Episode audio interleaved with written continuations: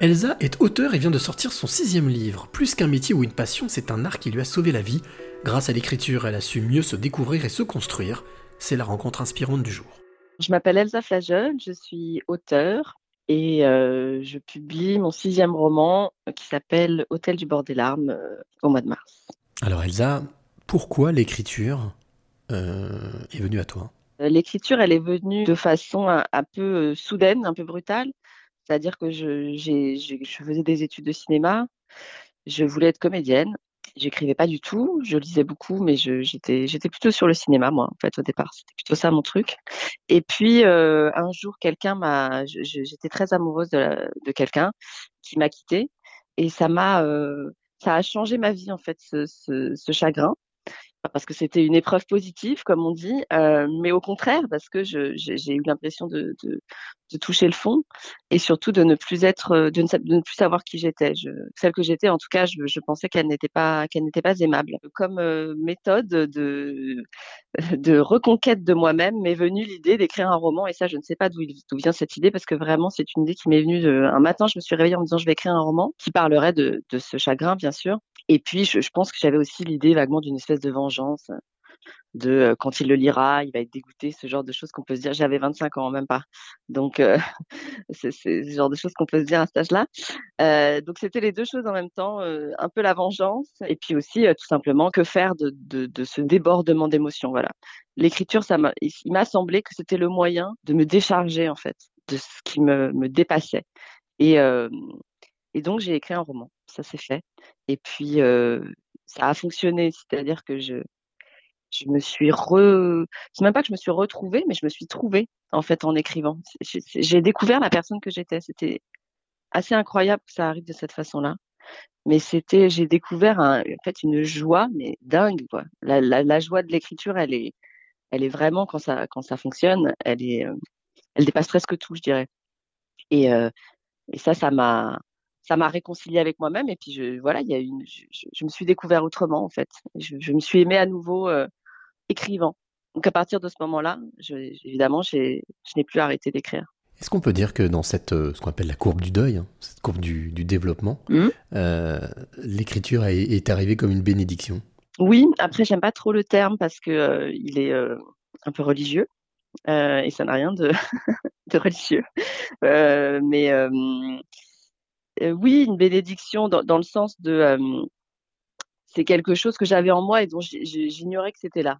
Voilà. Donc euh, la bénédiction, elle est plus dans, dans la dans le fait que je l'ai découvert. Mais euh, après coup, ça m'a beaucoup travaillé. Je me suis dit, mais si ça se trouve, il y a plein d'autres choses en fait que je savais faire ou que j'aurais pu faire ou que qui m'auraient procuré un tel bonheur et je ne le sais pas euh, parce que je parce que je n'essaie pas.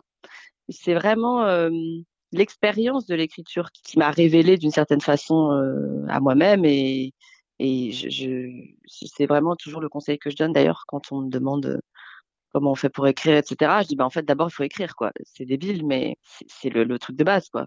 Et, l'écriture c'est quelque chose d'assez euh, concret en fait, d'assez immédiat. Est-ce qu'on peut dire que hum, dans l'intégralité de tes, puisque c'est ton, ton sixième, euh, sixième roman donc ouais. qui, qui, vient de sortir, euh, qui s'appelle Hôtel du, du bord des larmes, euh, est-ce qu'on peut dire que dans tes six romans, il y a eu cette trame de, de découverte sans cesse de toi? Ça a été une évolution, une élévation permanente? Ah oui, complètement. Ouais, complètement. C'est c'est même vertigineux, je trouve. Euh, en fait, c'est comme un c'est plutôt comme un puits qu'on creuserait, j'ai l'impression. C'est-à-dire que plus ça va, plus j'ai l'impression de creuser profondément. Et, je découvre toujours des choses nouvelles. C'est ça qui est fou.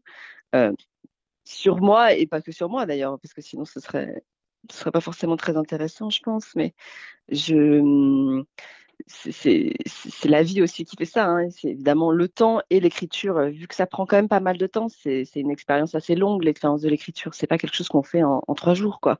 Donc, euh, le temps qu'on met à écrire un, un, texte, c'est vraiment euh, un temps où on a le, où on peut justement euh, se permettre de se poser, d'aller chercher.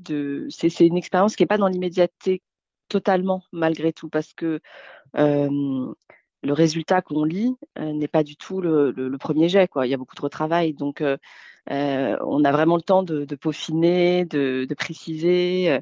Et c'est vrai que cette recherche-là, c'est une recherche de, de profondeur. Et effectivement, oui, je me suis découverte quand je relis, enfin d'ailleurs je le relis pas, mais si je retombe sur mon premier roman, par exemple là, c'est presque insupportable à lire pour moi parce que je trouve ça beaucoup trop simple, beaucoup trop. Je me dis mais j'avais tellement plus de choses à écrire que ça, mais je ne le savais pas. C'était pas possible, je pouvais pas le faire en fait à ce moment-là. Et sans doute que dans dix ans, si je relis euh, peut-être le roman euh, que, que je publie aujourd'hui, je me dirais peut-être la même chose.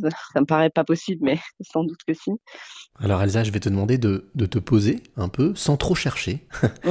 Et euh, j'aimerais te demander quelle est la, la, clé que tu aimerais donner ou transmettre à celle ou celui qui t'écoute maintenant. Euh, la clé, je dirais que la clé, en fait, la difficulté, c'est de trouver la sienne. Euh, en fait, je pense pas qu'il y ait une clé qui vaille pour tout le monde, évidemment. Euh, ce serait beaucoup trop facile. Ça se saurait surtout. donc, euh, je dirais que la difficulté, c'est de, de trouver la sienne et donc c'est quand même la connaissance de soi, je pense, la clé.